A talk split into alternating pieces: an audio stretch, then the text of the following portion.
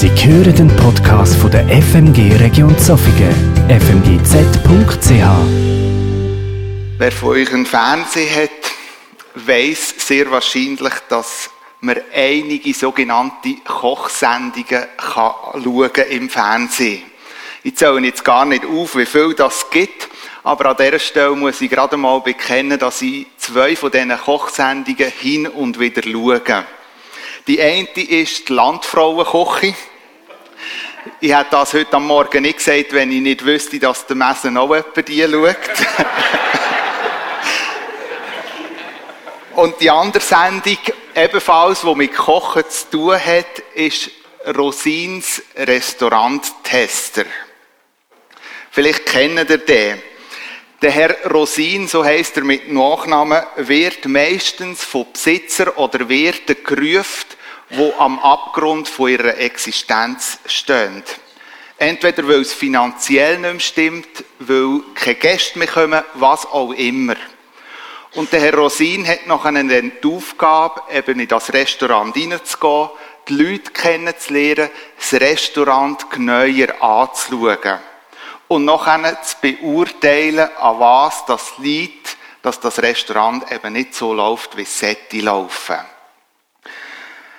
Es ist aber noch ganz spannend, ein bisschen zuzuschauen. Und ich als Schweizer und vor allem auch als Harmonietyp denke etwa die, wenn der Herr Rosin sein Urteil fällt, geht es nicht auch ein bisschen netter. Weil der Herr Rosin nimmt kein Blatt vors Maul und sagt den Leuten, die er mit den Worten konfrontiert, eigentlich das raus, was er denkt und was sie falsch machen. Und manchmal spürt man auch bei diesen Leuten an den Reaktionen an, wie das Urteil auch wehtut. Nachdem dass er ein Urteil gefällt hat, gibt er meistens diesen Leuten noch eine Aufgabe. Zum Beispiel eine neue Speisekarte schreiben, die Preise für das Menü besser zu kalkulieren, irgendwo neu zu überlegen, was das der Schwerpunkt vom Restaurant soll sein und, und, und. Und nach diesen Aufgaben steht er meistens auf und geht. Die Aufgaben sind ja glasklar. Aber wenn man nachher die Leute sieht, die die Aufgaben bekommen haben, dann merkt man irgendwo ziemlich gleich mal, dass sie wie erschlagen sind. Und was jetzt bitte schön? Wie mache ich das überhaupt?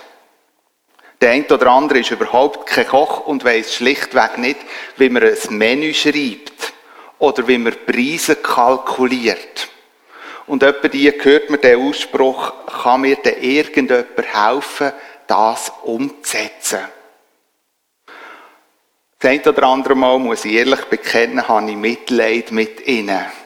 Und ich will nicht in ihrer Situation sein. Ich denke, die wenigsten von euch haben je schon einmal in ihrem Leben ein Restaurant an die Wand gefahren.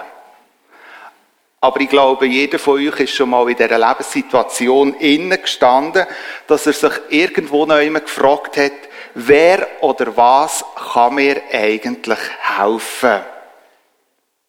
Der Bruno hat in der Einleitung ein, paar Gedanken weitergegeben, was uns vor zwei Wochen beschäftigt hat. Für die, die dann anwesend waren, war es eine Auffrischung, für alle anderen vielleicht ein bisschen eine Hilfestellung ähm, für die Gedanken, die jetzt heute Morgen folgen. Das Gefühl von einer sozialen Gemeinschaft, sei es Familie oder eine andere Gruppe, kennen wir alle. Und sind wir alle irgendwo drinnen involviert. Wir alle haben auch schon gemerkt, dass so ein Gefühl von einer Gemeinschaft etwas sehr Wertvolles ist, aber auch gleichzeitig etwas sehr Herausforderndes. Jeder betrifft. Das hat mir auch die Reaktionen von euch gezeigt vor zwei Wochen. Der Abschnitt, wo der Bruno vorgelesen hat, der hat der Paulus geschrieben. Und wenn man den Paulus anschaut, oder so wie er schreibt, bekommt man irgendwo einmal den Eindruck, er ist ein bisschen ähnlich wie der Herr Rosin. Er nimmt nämlich kein Blatt vors Maul, sondern schreibt direkt Klartext. Das wird auch in dem Epheser 6, 1 bis 4, wo der Bruno vorgelesen hat, klar. Und eigentlich ist es ja auch klar, wenn man das hört, was der Paulus geschrieben hat. Mir gibt ihm Recht. Mir stimmt ihm zu. Aber, wer hilft mir, dass das, was der Paulus dort schreibt, in meinem Leben, in meinem Umfeld auch Realität wird? Das schaffe ich doch nie. Nebst dem, dass der Paulus und der Rosin Ähnlichkeiten haben, haben sie auch Unterschied.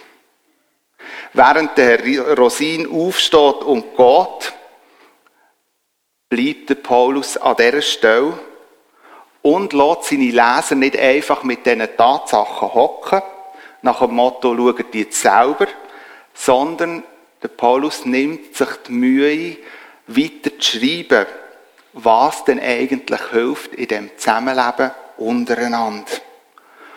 Und darum habe ich gedacht, es lohnt sich, wenn wir heute am Morgen das Kapitel 6 noch ein bisschen genauer miteinander betrachten oder vor allem die Nachfolgeverse von dem, wo wir von Bruno gehört haben. Und so möchte ich euch mit in den Text nehmen, in Epheser 6, die Verse 10 bis 17.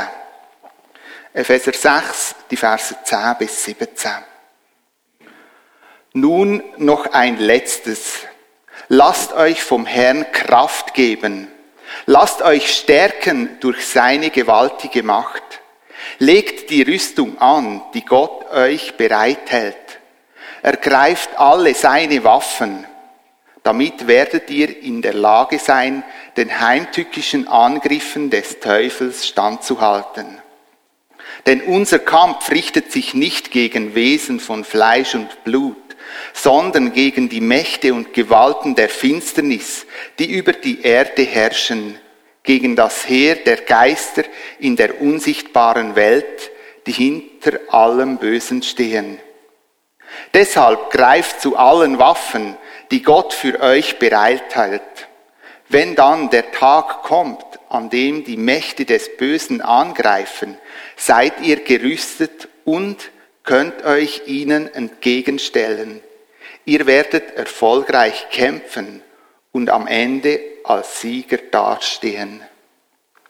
Stellt euch also entschlossen zum Kampf auf, bindet den Gürtel der Wahrheit um eure Hüften, legt den Brustpanzer der Gerechtigkeit an und tragt an den Füßen das Schuhwerk der Bereitschaft, das Evangelium des Friedens zu verbreiten. Zusätzlich zu all dem ergreift den Schild des Glaubens, mit dem ihr jeden Brandpfeil unschädlich machen könnt, den der Böse gegen euch abschießt. Setzt den Helm der Rettung auf und greift zu dem Schwert, das der Heilige Geist euch gibt. Dieses Schwert ist das Wort Gottes. Das Bild braucht der Paulus, nachdem er der Leserschaft den Umgang in der Familie genauer skizziert. Das Bild, das er hier braucht von dieser Rüstung, von dieser römischen Rüstung, ist für die Leute dazumal sehr gut bekannt. Es ist ein römischer Soldat. Etwas, was für uns antik ist, ist für sie, für die Leser dazumal eigentlich top modern. Häufig wird der Text einfach losgelöst vom ganzen Kontext angeschaut. Heute möchte ich euch aber auch Mut machen, das in Zusammenhang mit dem, was voran und was nachher steht, zu bringen. Die geistliche Waffenrüstung. Der Paulus fährt mit dem Gürtel an. Eigentlich das Relevanteste an der römischen Waffenrüstung. Der Soldat, wenn er sich anlegt, dann legt er zuerst das Untergewand an. Und das Untergewand, das tut er wie befestigen mit seinem Gürtel. Ohne den Gürtel geht gar nichts. Wer nicht den Gürtel gedreht hat, ist nicht bei der Arbeit. Der Gürtel hat gezeigt, der Soldat steht im Dienst. Der Paulus macht klar, der Gürtel von unserem Leben soll die Wahrheit sein. Der Paulus macht deutlich, wenn du in Kampf ziehst, dann leg den Gürtel an. Du brauchst den. Du musst wahrhaftig, du musst echt vor Gott und den Menschen sein. Weil das gibt der Halt, Festigkeit und Sicherheit. Weiter geht der Paulus mit dem Brustpanzer. Zugegeben, denke jeder, wenn er in sein eigenes Leben hineinschaut, hat schon Situationen erlebt, wo alles andere als Sonnenschein sind. Sondern Lebensmomente, wo echt ein Kampf war. Und je nachdem fragt man sich vielleicht gerade auch speziell in solchen Lebenskampfmomenten, warum immer die Kämpfe? Habe ich das denn eigentlich verdient?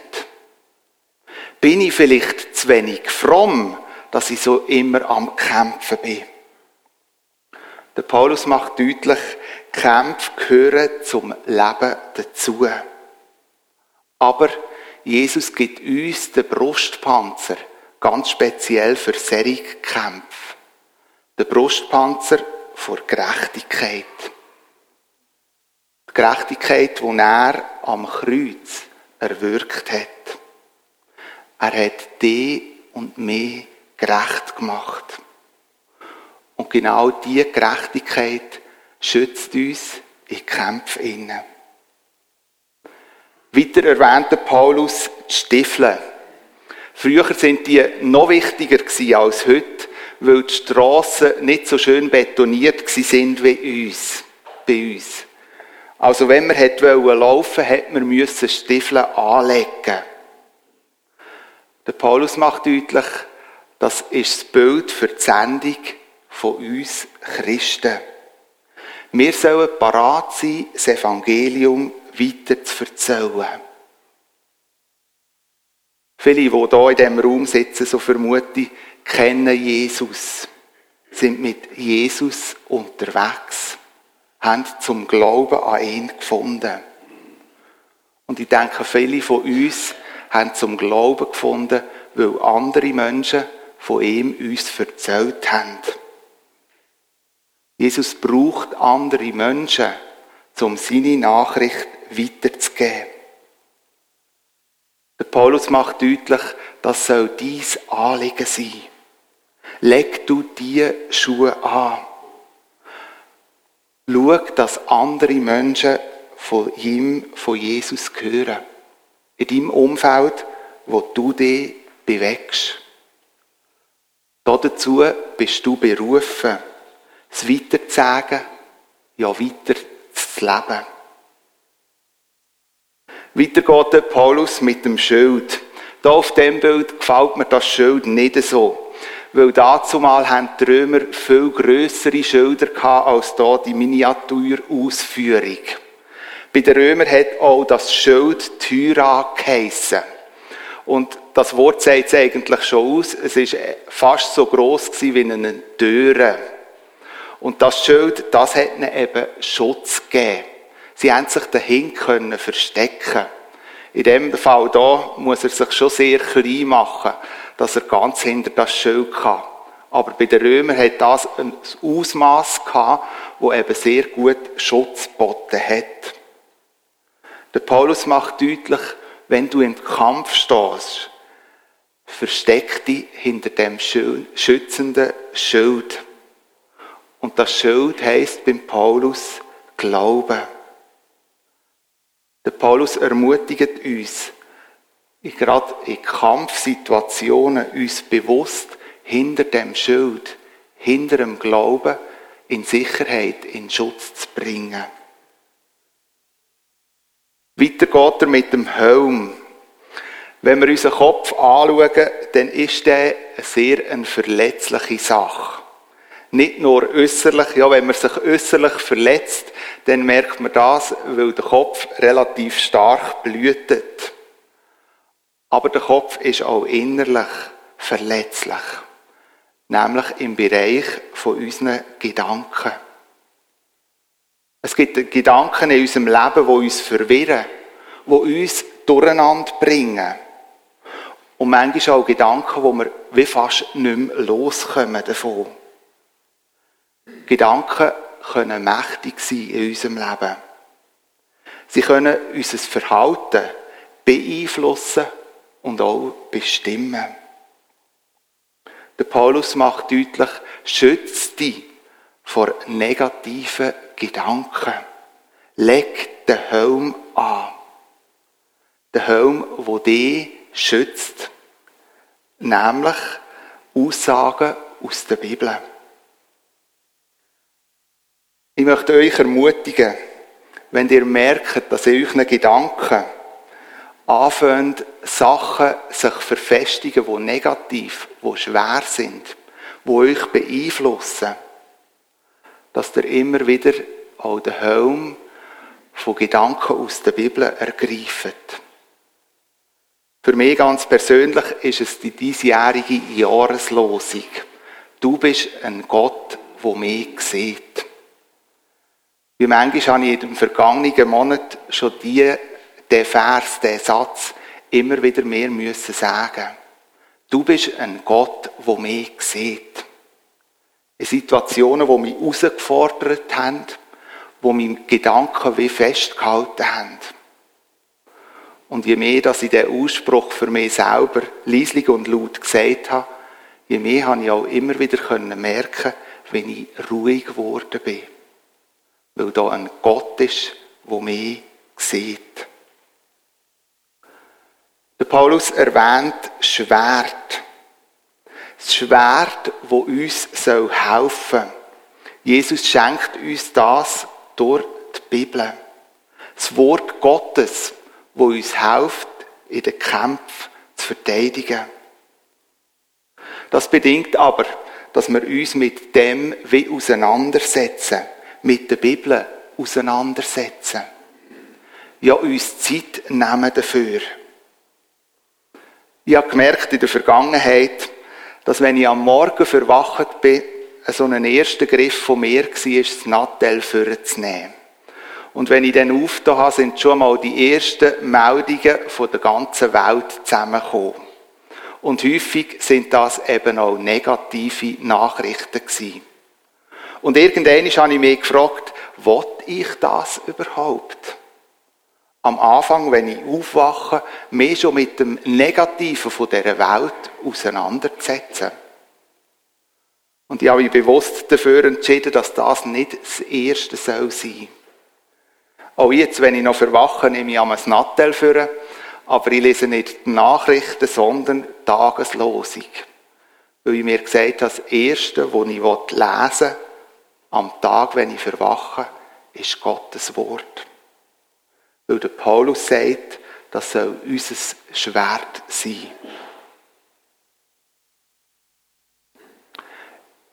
Ich weiß nicht, wie es dir geht, wenn du das hörst.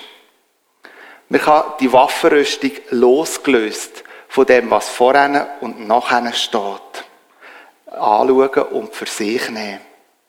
Aber ich möchte euch heute am Morgen Mut machen, die Waffenrüstung, wie sie der Paulus beschreibt, im Zusammenhang mit dem Zusammenleben in einer Familie oder in einer Gemeinschaft anzuschauen.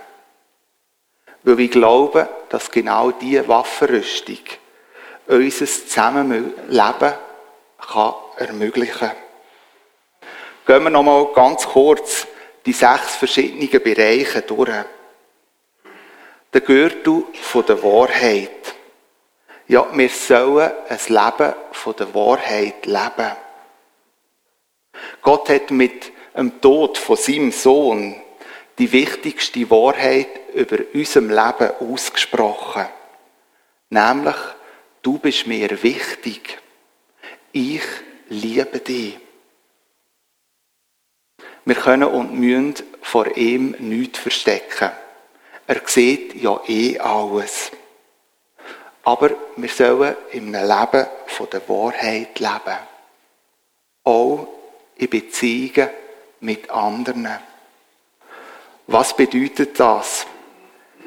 Wir sollen die Menschen in den Augen von Gottes liebenden und wertschätzenden Art sehen.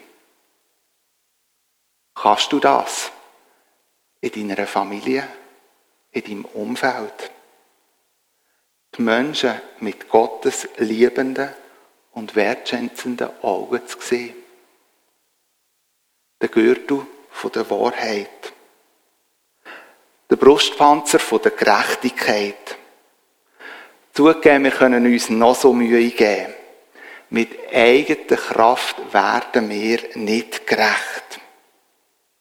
Und so wie es uns nicht gelingt, gelingt es auch nicht den anderen oder wir können es von den anderen auch nicht erwarten. Lasst uns darum im Zusammenleben mit den anderen Barmherzigkeit leben. Alle Gerechtigkeit kommt von Jesus. Und wir alle haben die nötig. Die Stiefel vom Evangelium. Der Paulus fordert uns auf, Zeugen von Jesus zu sein, das Evangelium weiterzutragen. Und dafür müssen wir meistens gar nicht so weit laufen. Meistens fährt schon in der eigenen Familie an. Das Schild vom Glauben. Wie manchmal passieren doch in der Familie oder in einer Gemeinschaft Sachen, wo wir nicht irgendwo ganz verstehen. Ja, wo uns irgendwo neu verletzt. Und je nachdem kommen wir zum Schluss, rutschst du mir doch den Boku ab. Das habe ich echt nicht nötig. Der Paulus fordert uns auf, am Glauben festzuhalten, an Jesus festzuhalten. Und wenn du an ihm festhaltest, bekommst du Kraft für Menschen, wo du vorhin vielleicht gedacht hast, rutsch mir den Boku ab. Wenn du an ihm festhaltest, gibt er dir Kraft für die Menschen, die er dir anvertraut hat. Der Helm vom Heil. Manchmal sind wir doch versucht, so zu sein wie Jesus.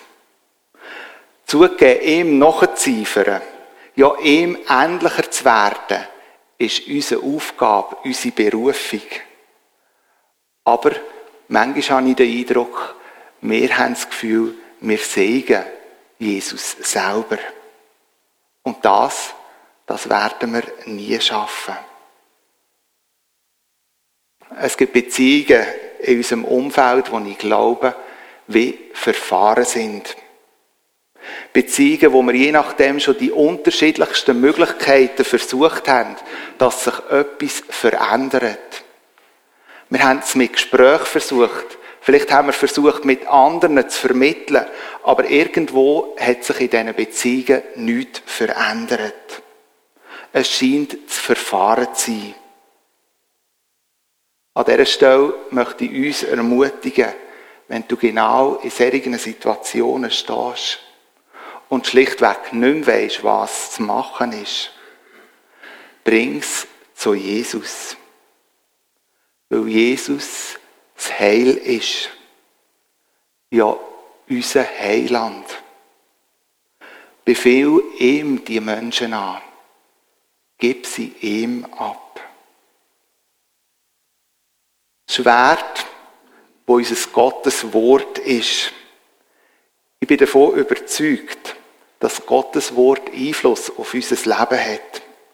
Und wenn wir uns Zeit nehmen, das Wort zu lesen, ja zu verinnerlichen, dann wird es auf unser Leben, auf unsere Beziehungen einen positiven Einfluss haben.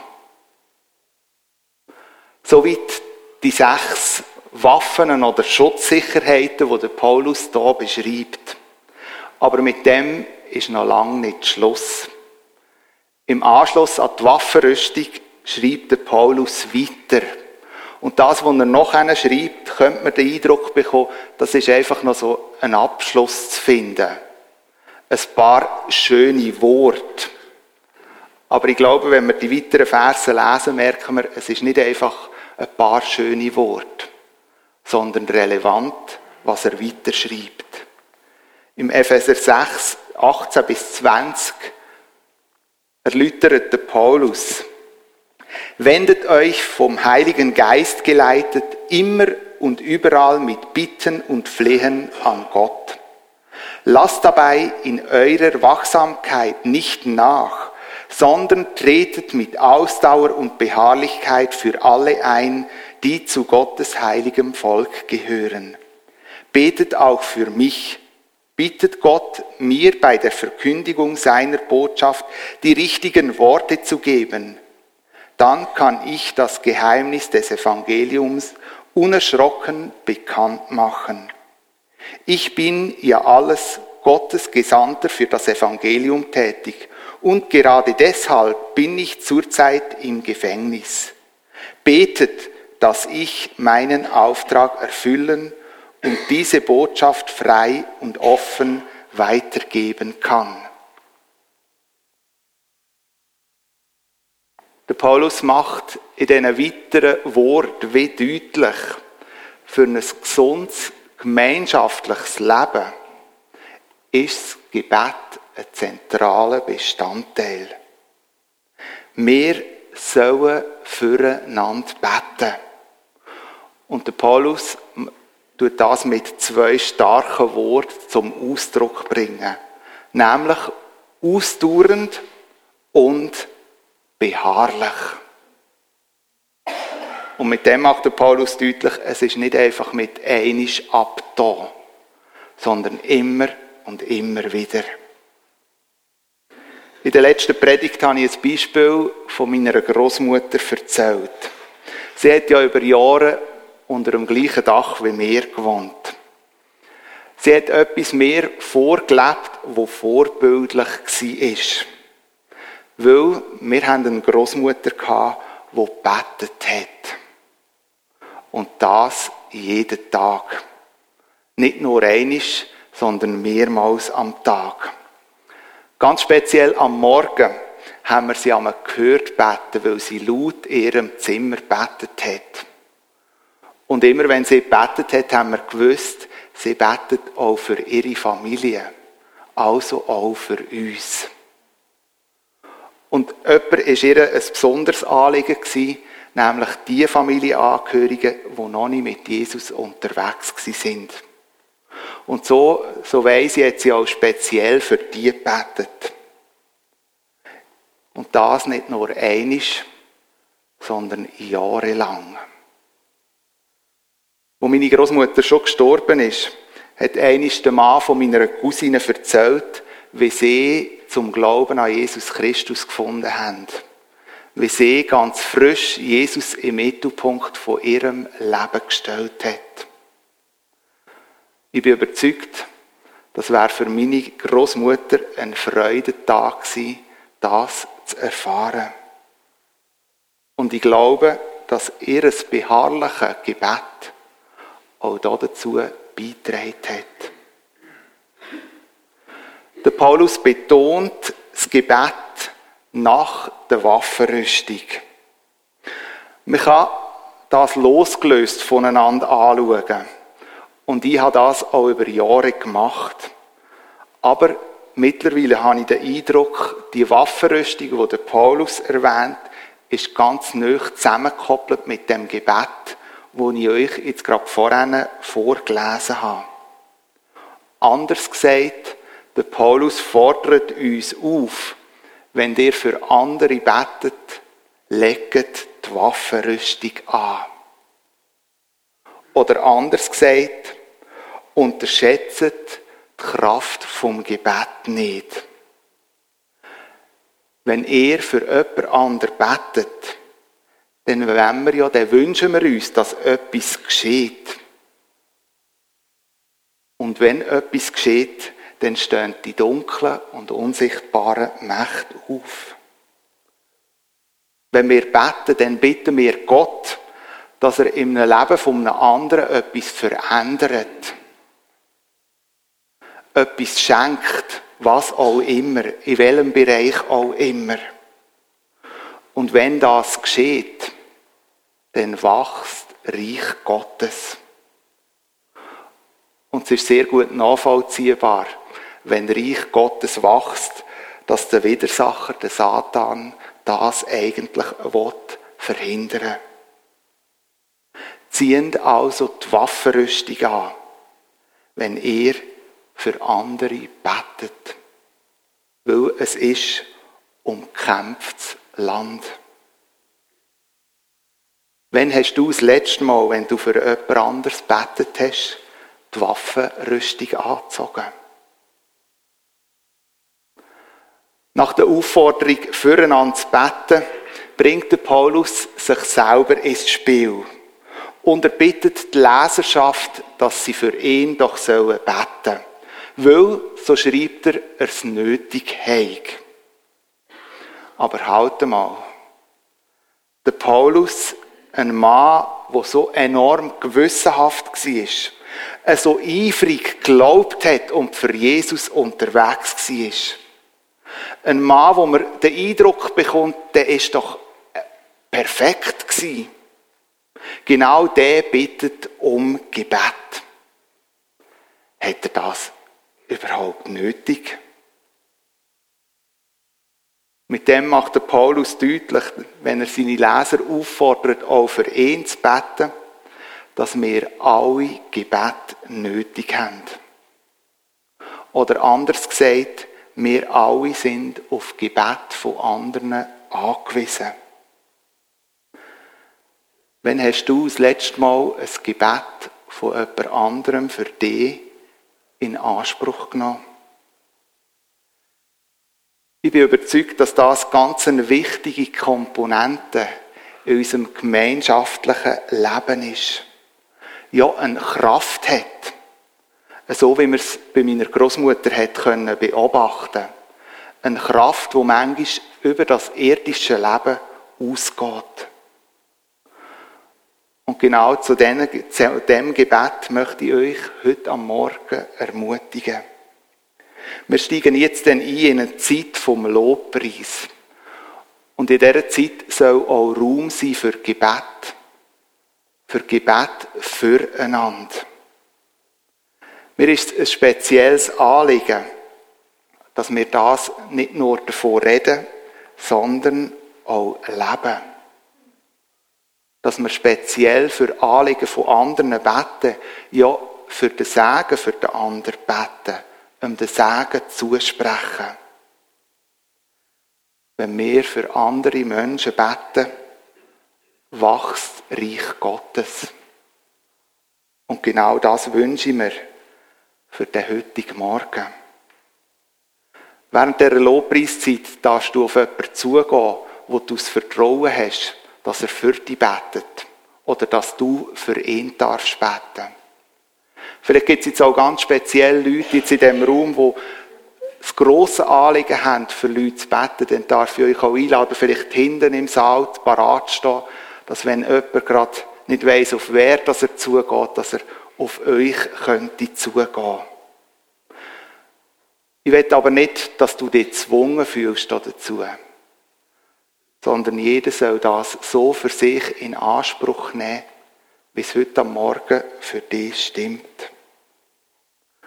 Doch bevor wir in diese Zeit hineingehen, möchten wir gemeinsam das Gebet beten, wo uns der Paulus wie vorgelebt hat und ganz bewusst die Waffenrüstung anlegen für die Zeit, wo wir jetzt drin hineingehen. Ich habe euch ein Gebet abgedruckt, das ich euch einlade, die, die möchten, mit mir laut zu beten. Und anschließend starten wir in die Lobpreiszeit hinein. Ich stelle mich unter den Schutz des Blutes Jesu Christi und ziehe an den Helm des Heils. Ich nehme meine Gedanken gefangen unter den Gehorsam Jesu Christi. Ich ziehe an den Brustpanzer der Gerechtigkeit und den Gurt der Wahrheit und die Stiefel des Evangeliums des Friedens. Ich ergreife das Schwert des Geistes, das Wort Gottes und liebe das Wort Gottes. Ich halte den Schild des Glaubens hoch und lösche damit alle feurigen Pfeile des Bösen aus. Ich gehe einher in der Kraft Gottes meines Herrn und rühme seine Gerechtigkeit allein. Ich verschließe alle Einfallstore in meinem Leibe, meiner Seele, meinem Geist, im Bewusstsein, Unterbewusstsein und Unbewusstsein im Namen Jesu Christi. Ich unterstelle mich der Führung des Heiligen Geistes und nehme meine Stellung ein als Kind Gottes, als Erbe der Herrlichkeit, als der Gerechtigkeit Gottes in Jesus Christus und bin ein geliebter, auserwählter und heiliger des Herrn. Amen.